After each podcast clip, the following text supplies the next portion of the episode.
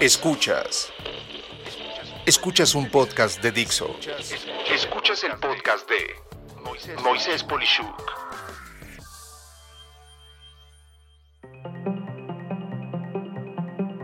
La tecnología y tu edad. Es curioso, pero muchas personas comúnmente consideran que la edad tiene que ver con la propensión que se tiene para adaptarse a la tecnología.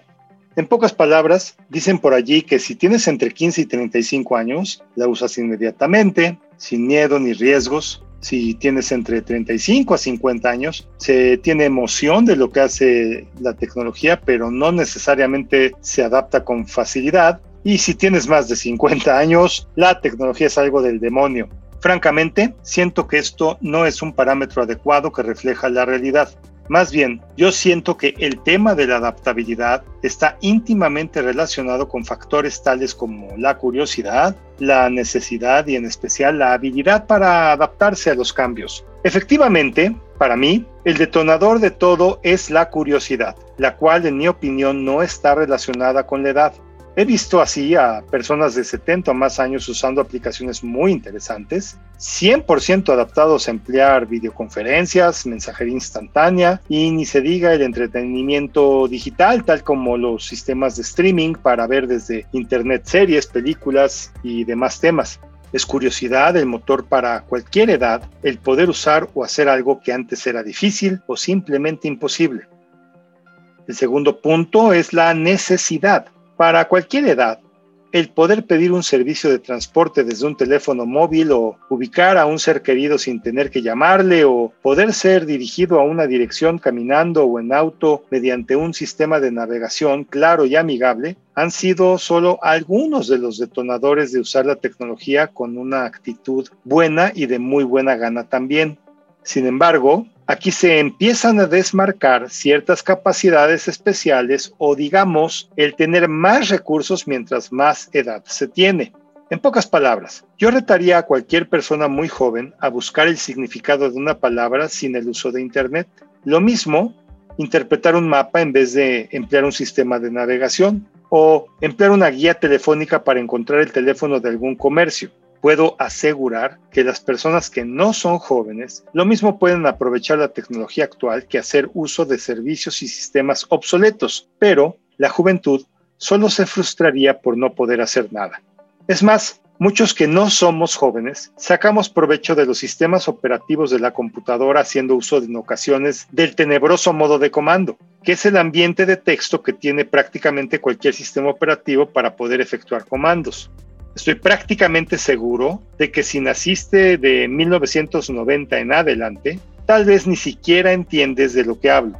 Pero para los que trabajamos con tecnología desde la década de los años 80 o esto es como andar en bicicleta, nunca se olvida. Y podemos hacer uso de sistemas operativos como Linux, Unix o Windows en modo carácter. Esto es, mediante comandos sin ambientes gráficos no mouse ni nada más allá de un teclado, y gracias a esto tenemos más alternativas para resolver nuestros problemas o lograr lo que queramos. Y el último punto que comento es el referente a la habilidad para adaptarse.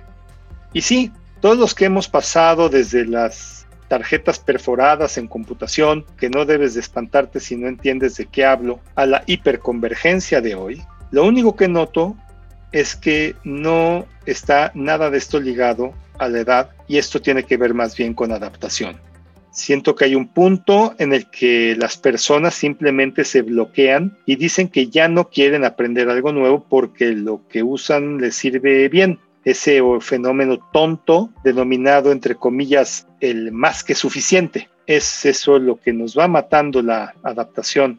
Puedo, por ejemplo, asegurarte que la adaptación es espectacular para poder simplificar nuestra vida, mejorar nuestra productividad y simplemente aprender de formas diferentes. Te doy un breve ejemplo personal. Muchos me critican, por ejemplo, por haber dejado de escribir apuntes a mano. Es más, muchas personas afirman que hay estudios que dicen que se aprende mejor siempre que se apunte en una hoja de papel. Yo la verdad desde que empleo mapas mentales en la computadora, abandoné el papel para siempre. Sí, me gustó mucho. Sí tengo todavía cuadernos y mis agendas en papel de hace décadas, pero desde que uso asistentes digitales personales, hoy llamado tu teléfono móvil, antes eran llamados PDAs del inglés Personal Digital Assistants, hasta mis notas de todo en mapas mentales, no lo cambio por nada. Y entiendo mejor lo que apunto. Lo puedo aprender mejor porque puedo grabar en paralelo el audio, copiar las imágenes que se proyectan, en fin, mil estímulos visuales y auditivos que para mí por lo menos superan y en mucho al aburrido papel. Asimismo, emplear 10 dedos es más ágil que un bolígrafo y además ya escribo muy feo, ni me entiendo yo mismo.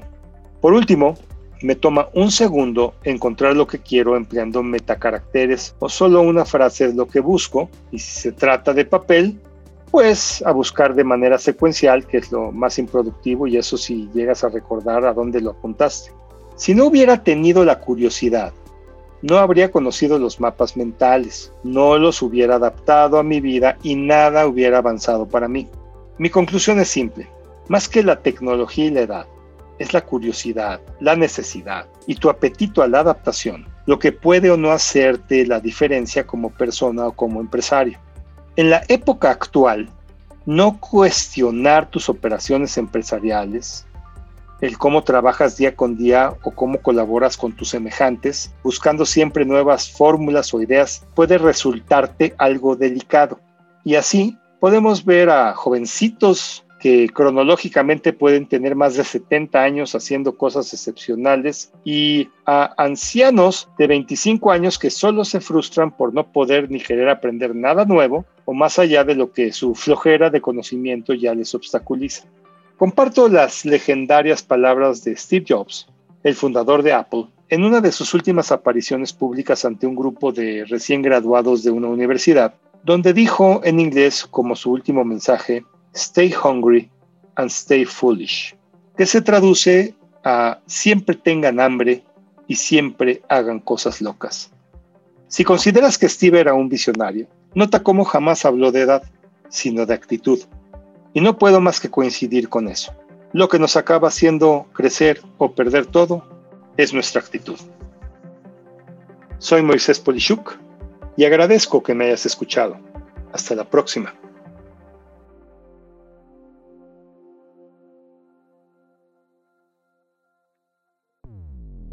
Dixo presentó el podcast de Moisés Polishuk.